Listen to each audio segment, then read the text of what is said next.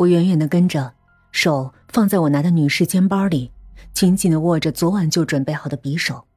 一旦前面有什么风吹草动，就立马上前跟他拼了。走到一个山洼处，他们就停了下来，和虎子说着话，把手里的饮料递给虎子。虎子接过，把手里另一罐递给了雕叔。原来，他还是防着的。小猪看他并没有生疑，顿时心安了许多。虎子拧开饮料喝了起来，雕叔不再犹豫，也一口气喝了大半瓶。看他们把饮料喝下，小猪才长长的出了一口气。现在，就等他们倒下了。虎子先倒的，雕叔看见虎子倒了，就明白怎么回事了。可是已经来不及了。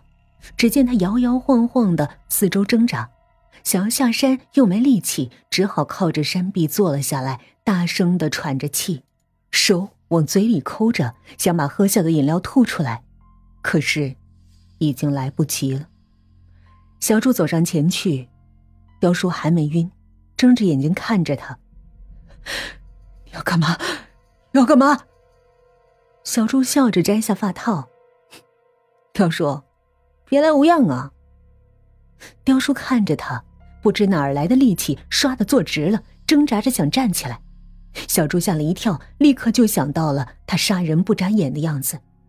可是雕叔只是挣扎，眼睛慢慢的闭上了。小猪走上前去踢了他一脚，妈的，吓死人呢！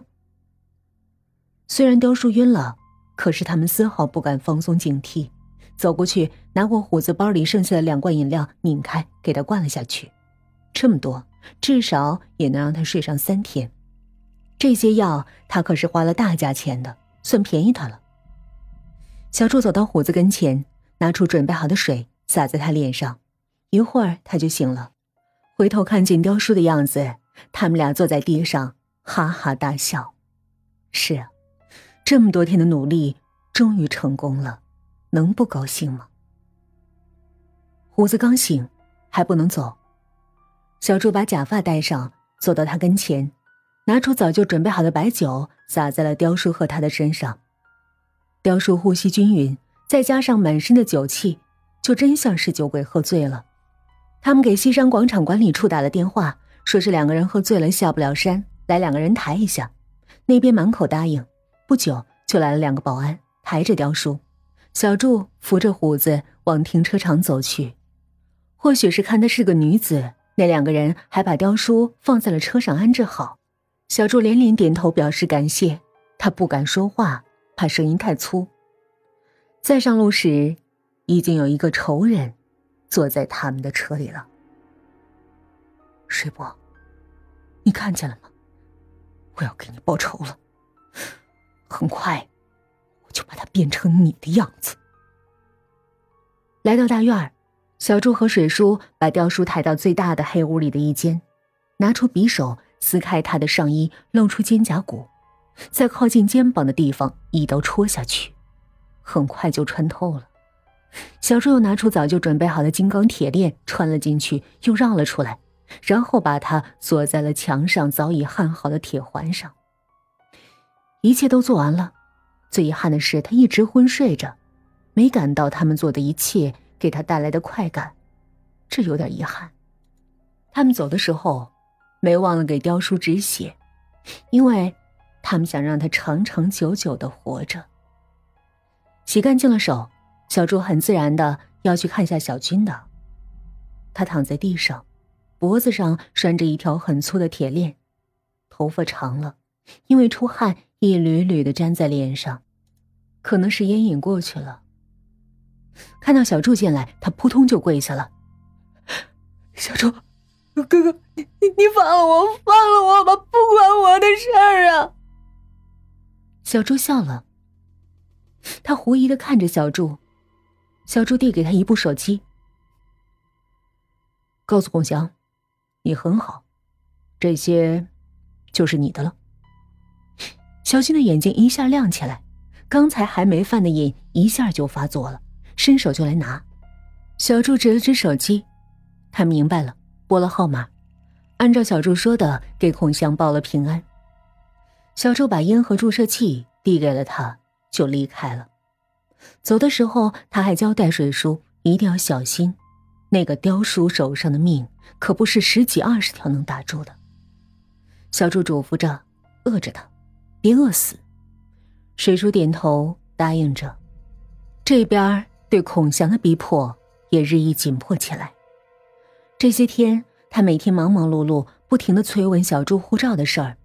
小朱知道，压在他身上的稻草已经快到极限了，就想再帮他一把。小朱找人在县城放出风，说是孔祥就要被双规了，现在上头正在调查。果然，孔祥的债主们一个个的找上门来。孔祥每天没工夫干别的事儿，每天光是应付讨债的了。婶婶也是神出鬼没。露露刚失踪时，她的急迫已经全然不见了。现在日夜奔波着换外汇、美元、英镑、港币等等等等，他们的房子也挂牌出售。小猪想，现在他们的心里急切的，比他当初想逃出而没有门路时更焦急，更胜一筹吧。而孔祥这些年积攒的广大人脉，却在关键的时刻全都疲软了下来，处处碰壁的滋味并不好受。在孔祥如丧家之犬的日子里，他又想起了小柱，那个曾经差点死在他手里的侄子。人呢，一旦不要了尊严，就没什么做不出来的。他每天哄着小柱，求着他，甚至于吓唬他，目标只有一个：钱。如果孔祥要跑路，只有带上足以让他下半生衣食无忧的财产，他才会安心。终于，护照下来了。孔祥开始把县委账上的钱往外转移，用的是小朱的户头。是他说的，小朱不是官员，有大笔的存款也不会有人注意。孔祥啊，临死了，也不忘记要坑别人一把呀。五十万、一百万、三百万，钱经过小朱的户头转移了，被他提走了。小朱的户头。成了他洗钱的桥，不过，小朱并不介意。桥，奈何桥也是桥，不是吗？年关将近，各单位都开始做年终报表。小朱知道，孔祥就要行动了。果然，他争取到了一趟去首都出差的机会。小朱知道，他去了就不会再回来了。